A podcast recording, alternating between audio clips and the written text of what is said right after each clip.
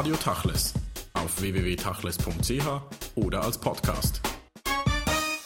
Wir befinden uns im Schweizer Landesmuseum in Zürich, sprechen mit Falk Wiesemann und Emil Schreiber über alte Schriften, und zwar eine ganz spezielle Schrift, die Esterrolle von 1746, die neu publiziert wird in einem Faksimile und Buch vom Taschenverlag.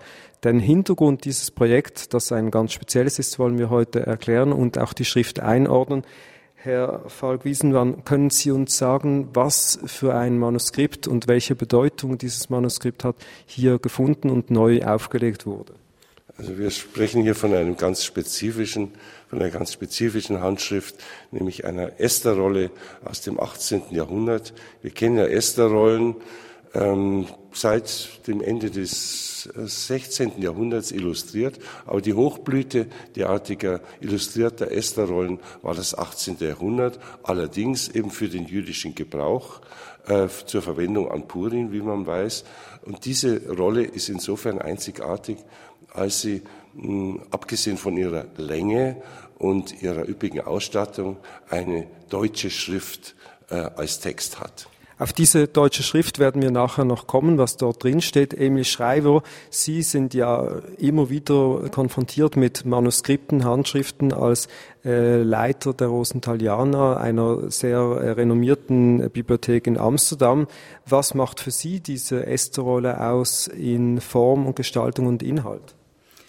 Was vor allem Esterrolle, diese Esterrolle zeigt, ist, ist wie wenig äh, wie viel wir immer gemeint haben zu wissen und wie wenig wir äh, in Wirklichkeit wissen. Die, wir sind in den letzten 20 Jahren in etwa, haben wir immer wieder neue Funde. Äh, es hat sich herausgestellt, dass jüdische Künstler viel öfter, als wir gemeint haben, gerade im 18. Jahrhundert, wovon wir hier reden, äh, nicht nur für ein jüdisches Publikum, sondern auch für ein nicht-jüdisches Publikum gearbeitet haben, dass sie, äh, ohne dass wir dieses Publikum wirklich kennen, sie haben mehrsprachige Handschriften gefertigt. Das ist ein Phänomen, das wir eigentlich nur aus dem, sonst aus dem 17. Jahrhundert Amsterdam und später im 18. Jahrhundert auch aus Italien kennen. Also Bücher, die nicht nur die jüdischen Sprachen, sondern auch die nicht-jüdischen Sprachen äh, verwenden. Und was ich hier ganz besonders finde, ist, dass es hier um eine typisch jüdische handschriftliche Tradition geht, das von Hand herstellen eine erste Rolle, das von Hand illustrieren eine erste Rolle, damit man für den privaten Gebrauch zu Hause eine erste Rolle hat. Nur diese Rolle wird hebräisch verlesen. Und diese Rolle, die jetzt, die jetzt gefunden wurde und die jetzt veröffentlicht wurde, die enthält halt einen deutschen Text. Und ja, da kommen natürlich viele Fragen auf. Aber es ist gerade die Kombination mit sehr typischen jüdischen Handschriften aus der gleichen Zeit, womit wir diese Rolle eindeutig verbinden können, die diese Geschichte so spannend macht. Nun, das Besondere ist an dieser neuen Ausgabe dieser Estrolle, ist, dass sich ja dass der Taschenverlag diese Rolle mit einem Handbuch rausgibt und als Rolle rausgibt. Die Esther-Rolle ist ja mit der Torah das Einzige, was noch als Rolle in der Synagoge gelesen wird. Äh, das wird gelesen am Purim, an einem Fest, das jeweils im Februar, März ungefähr stattfindet, soeben vorbei ist, und erzählt die Geschichte der Königin Esther, wie sie in der Mythologie das jüdische Volk gerettet hat im Exil aus den Fängen von äh, Achashverosh beziehungsweise dem ähm, Minister Haman, der das jüdische Volk vernichten wollte. Sie erklären das sehr ausführlich, Falk Wiesemann, in Ihrem Kommentar in dem Buch. Was würden Sie sagen, ist äh, gerade bei diesem erwähnten deutschen Text so herausragend, den äh, Sie auch mitentdeckt haben? Also über das ähm Nichtwissen, das Herr Schreiber so betont hat, hinaus, haben wir doch einige Anhaltspunkte, die uns näher an die Herstellung dieser Esterrolle heranführen. Ähm, ich habe als erstes versucht, die Textvorlage für diesen handgeschriebenen Esther-Text auf der Rolle zu identifizieren und habe mich deshalb an, das Bibel, an die Bibelabteilung im Stuttgarter Landesmus, äh, Land, in der Stuttgarter Landesbibliothek gewandt. Und der Leiter war eigentlich sehr zuversichtlich. Er hat gesagt, das werden wir bald haben, denn es gibt in diesen Texten ähm, jeweils Summe, das sind also einführende ähm, äh, Elemente, die eine gewisse Tradition haben. Und da war es nach 20 Minuten, hat er schon eine Lüneburger Bibel aus dem Jahr 1722 herangebracht. Wir haben es aufgeschlagen und der Text ist tatsächlich weitgehend identisch bis in die typografischen Einzelheiten hinein. Ist das ein Zufall, dass das in Deutschland unbedingt so gefunden wurde oder hätte das überall anders auch sein können? Also wir kennen keine anderen Esther-Rollen mit deutschen Texten und äh, dann kann man eben kaum von Zufall sprechen, sondern es ist, wie es ist. Also ähm, es muss ja eine wenn, wenn diese Rolle hergestellt werden sollte für einen nichtjüdischen Gebrauch, und davon gehen wir eigentlich aus, dann musste ja eine Textvorlage verwendet werden. Und den haben wir, wie gesagt, in dieser Lüneburger Bibelausgabe von 1722 gefunden. Und können Sie vielleicht uns auch schildern, was das Bedeutende ist inhaltlich von dieser Textausgabe, was da an neuen, sagen wir, Einblicken äh, euch ermöglicht, wo das Wissenschaftler welche äh, Rückschlüsse ihr da schließen konntet, die man vielleicht so gar nicht kannte? Also mit der Verwendung von nicht, äh, nicht hebräischen Sprachen in hebräischen Handschriften ähm, haben wir wenig Erfahrung. Also wir haben im Grunde genommen diese Texte noch gar nicht untersucht. Es handelt sich meist um lateinische Texte. Jetzt ist aufgetaucht ein, ein mikrografisches Blatt mit einem französischen Text, auch wiederum Bibeltexte, die noch der Untersuchung harren. Aber diese Lüneburger Bibel ist doch sehr nah an dem Text der Esther-Rolle, die uns vorliegt.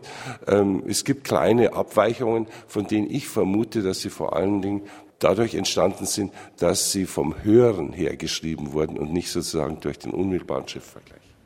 Das ist, es ist noch ein, ein weiteres Element, glaube ich, wichtig in diesem Zusammenhang, nämlich die Frage nach der Sprache. Es ist schon so, dass die, die hebräischen Handschriften aus dem 18. Jahrhundert, die eindeutig, wie ich schon erwähnte, verbunden sind mit, äh, mit der Illustration und mit der Verzierung äh, von dieser Rolle, dass das wirklich ein Phänomen des deutschsprachigen Raumes, Raums ist. Also äh, angefangen in, in, in Wien, äh, sagen wir mal im größeren böhmisch-mährischen Raum, aber für eine Wiener Kundschaft, äh, wurden die Handschriften äh, später in, sagen wir mal, in den ersten Jahrzehnten des 18. Jahrhunderts doch hauptsächlich äh, im deutschsprachigen Raum gemacht und ist auch, auch aufgrund davon ist es ein, ein ich würde nicht sagen, es ist kein deutsches Phänomen, wir kennen auch Handschriften aus aus anderen Städten, aus Italien, aus, aus Dingen. Aber das ist doch ein, ein nicht so ganz vergleichbares Phänomen. Also diese, diese Luxus, diese Prachthandschriften, diese von Hand geschriebenen Gebetbüchern, die wurden, davon wurden viele wirklich, wirklich im deutschsprachigen Raum gemacht. Also. Und was ist der Grund dafür? Ist es der Grund dafür, dass gerade in diesem auch mitteldeutschen Raum sehr viel, äh, eine lange Tradition der Erläuterer, der Erklärer ist oder dass da Geld vorhanden war, dass es vielleicht auch eine Anbindung an das reformierte Christentum gab? Also ich denke, äh, wenn wir jetzt absehen von diesem deutschen Text, diese Illuminierung von Prachthandschriften, die geschieht ja zu einer Zeit, wo der Buchdruck schon seit 300 Jahren äh, existierte. Trotzdem ist im Judentum in einer bestimmten Schicht, ist diese, dieses Handschre von Handschreiben zunächst aus religiösen Gründen, aus religiöser Übung, aber dann vor allen Dingen im 18. Jahrhundert aus Repräsentationsbedürfnissen heraus entstanden und praktiziert worden. Und da, und da dient sich eigentlich als, in erster Anlage diese, dieses ganze Phänomen hat wirklich angefangen in den höchsten Kreisen der österreichischen Hofjuden und wurde dann, sagen wir mal, für die Upper Middle Classes kopiert. Und da ist eine richtige Mode entstanden im 18. Jahrhundert für solche illustrierte Gebetbücher. Und man soll, glaube ich, wirklich, die, man, kann, man kann diese Rolle eigentlich nur in dieser Zeit äh, verstehen. Es ist eine Art Renaissance äh, jüdischer illustrierter Handschriften nach dieser Hochblüte äh, im Mittelalter. Nun muss man sagen, dass äh, ich glaube, ihr beiden oder einer von euch beiden entdeckt hat, dass die Schrift eigentlich von einem Künstler oder Schriftgelehrten gemacht wurde, von Wolf Leibkatz Poppus. Ich kannte den nicht, man kennt den nicht, aber der muss sehr bedeutend gewesen sein in seiner Zeit. Könnt ihr etwas zu ihm sagen und auch, was so kunstvoll ist an dieser ganzen Umsetzung? Also die Identifizierung dieses Leibkatz Poppers war eine höchst spannende Geschichte für uns. Auf der Rolle selbst steht ja ganz am Ende, am Ende des Buches Esther, steht ein Vermerk, ein Kolophon, ähm, abgekürzt WCJA Hildesheim 1746. 1746 als das Herstellungsdatum A Hildesheim, also dieser Künstler WCJ stammte aus Hildesheim. Und da gibt es einen Bibliothekseintrag von 1860 aus Hannover, in dem steht, diese Rolle habe ein Wolf Cohen, Jude aus Hildesheim, dem König verkauft um 60 Taler. Dieser WCJ ist also aufzulösen in Wolf Cohen, Jude aus Hildesheim. Und, und diese Name, die kannten wir. Also Anfang der 90er Jahre, mit 1994 oder so, was wurde, wurde eine Handschrift äh, identifiziert in, in Cincinnati mit, mit der Name eine sehr schöne Handschrift, mit, mit äh, farbigen Abbildungen, einer Beschneidungshandschrift und mit, äh, mit Schwarz-Weiß-Abbildungen, sehr detaillierte Schwarz-Weiß-Zeichnungen. Und diese Handschrift hat, trägt, trägt die Name von Wolf Leibgatz Poppers auf Hebräisch geschrieben aus Hildesheim. Das ist eine von diesen Luxushandschriften dieser Schule und es ist eigentlich der einzige Künstler, der wirklich so eine hochkarätige Qualität von, von Schwarz-Weiß-Zeichnungen, Federzeichnungen und äh, kleine, kleine Genremalereien als Kartuschen äh, kombiniert. Und wir haben, das wurde 1994, habe ich diesen Namen zum ersten Mal publiziert. Und da haben wir versucht und auch, glaube ich, geschafft, um da vier, fünf weitere Handschriften aufgrund von stilistischen Merkmalen den gleichen Künstler zuzuordnen. Und plötzlich ergibt sich hier jetzt ein richtiges Öffre, weil, weil dadurch, dass diese erste Rolle, die wir jetzt gefunden haben, mit dem deutschen Text, aber mit diesen typischen jüdischen Abbildungen, äh, auch nicht, die ist auch, die ist auch ziemlich stark verbunden ist mit bestimmten anderen Megillot, mit bestimmten anderen Esterollen, haben wir jetzt ein richtiges Öffre. Fünf, sechs Handschriften, fünf, sechs Esterollen. Ja, Gebetshandschriften und dazu jetzt eben erstaunlicherweise diese fünf bis sechs äh, Megillot. Eine davon war ja hier in Zürich zu sehen, in der Ausstellung der Berginski Collection. Und ähm, die ist sehr, sehr ähnlich der Handschrift, die wir jetzt gerade hier reproduziert haben. Ähm, allerdings fehlen da einige Elemente, die diese Esterrolle aus Hannover aufweist. Und dieses sogenannte Övre, das ist eine Megillah, eine Rolle von 6,5 Metern. Also das ist eigentlich ein Riesenwerk. Und wenn man sich das anschaut, in der Kombination, wie Sie, Herr Schreiber, das gesagt haben, von diesen äh, Schwarz-Weiß-Tuschzeichnungen und den farbigen Elementen, ist das ein ganz komplexes Gebilde. Von der Perspektive jetzt der künstlerischen Sicht aus betrachtet, äh, wie würden Sie das einordnen oder gibt es vergleichbare Schriften, sagen wir jetzt in der christlichen äh, Liturgie oder Schriftenwelt, die doch mit der Kunst auch zum Teil sehr pompös umgegangen sind. Eine Sache muss man dazu sagen, das ist, dass, dass diese, diese ganze Tradition des 18. Jahrhunderts, so kunstvoll wie die sein darf und so, vor allem so attraktiv wie die, wie die oft ist, man muss sich davon bewusst sein, dass das, dass das Amateure waren. Es waren Profis in der, in der, dadurch, dass sie sich haben bezahlen lassen. Aber Juden haben in dieser Zeit keine, keinen Zugang gehabt zu dem Kunstunterricht. Und wenn man das mit der nicht jüdischen Kunst in der gleichen Zeit vergleicht, sieht man es auch. Wenn ich das sagen darf, äh, Sie hatten doch Zugang zu Bibliotheken. Denn uns ist es ja auch gelungen, einen großen Teil der Vorlagen, der benutzten Vorlagen für die Abbildungen ähm, herauszufinden. Man muss ja betonen, dass dieser Wolf Leibkatz Poppers, wie auch die anderen, in erster Linie ein Kopist gewesen ist. Ja, die haben diese Bilder in der Regel nicht erfunden. Und wenn sie welche erfunden haben oder Teile davon erfunden haben, viele Beispiele gibt es in der Esther-Rolle, in unserer Rolle, dann ist das meist äh, in der Qualität nicht so gut wie die Vorlage. Das wollte ich eben fragen, aber ich hätte mich nicht getraut zu sagen Kopist. Ich hätte gesagt, da ist sehr viel Einfluss auch aus einer nicht-jüdischen Kunsttradition. Wenn man sich das anschaut, dann sieht man natürlich, dass ähnliche Abbildungen auch in lutheranischen Bibeln wahrscheinlich zu finden sind. Aber diesen Einfluss würden Sie, Sie haben jetzt Kopist gesagt, würd, kann man das auch auf einer anderen Ebene, sagen wir, interpretieren, dass es einen Austausch gab bereits im 18. Jahrhundert zwischen diesen Religionsgemeinschaften und diesen Gelehrten? Ja, die, die, die Geschichte, diese, diese, diese Nachblüte oder dieses Aufblühen der, der, der Buchillustration, die, die nimmt eigentlich schon Anfang in Amsterdam. Und die, äh, sagen wir mal, im 17. Jahrhundert, ist zwar keine direkte Linie festzustellen, aber es gab zum Beispiel in der portugiesischen Gemeinde in Amsterdam ein sehr intensives, äh, sehr intensive Auseinandersetzung zwischen, sagen wir mal, richtig jüdische Kunst einerseits und die christliche, und christliche Kunst, womit diese portugiesischen Juden damals aufgewachsen sind. In der Buchillustration, in den gedruckten Büchern aus Amsterdam, aber auch in, in, in den gedruckten Büchern, die nach Amsterdam musste, in, in deutschen Städten gedruckt wurden, ist dieses, ist dieses, dieses Gespräch äh, ganz üblich. Ich meine, äh, Falk Wiesemann hat eine ganze Ausstellung gemacht über jüdisch-christliche Bibelillustrationen und das geht sehr weit. Es gibt, Abbild, es gibt Abbildungen von Tempeln in Jerusalem in hebräischen Büchern, eindeutig nach einer Kirche ja, man könnte sagen, dass die Hauptvorlage oder die Hauptressource für diese Abbildungen in den Haggadot des 18. Jahrhunderts ja die Bibelillustrationen von Matthäus Merian dem Älteren gewesen sind, die dann in vielfältigen Variationen, auch qualitativ höchst unterschiedlich äh, verwendet wurden zunächst in Drucken, aber dann eben auch in diesen illuminierten Handschriften des 18. Jahrhunderts. Also ich würde es nicht so sehr als einen Austausch sehen, sondern so äh, eher als eine Brückenfunktion, die diese Dinge haben.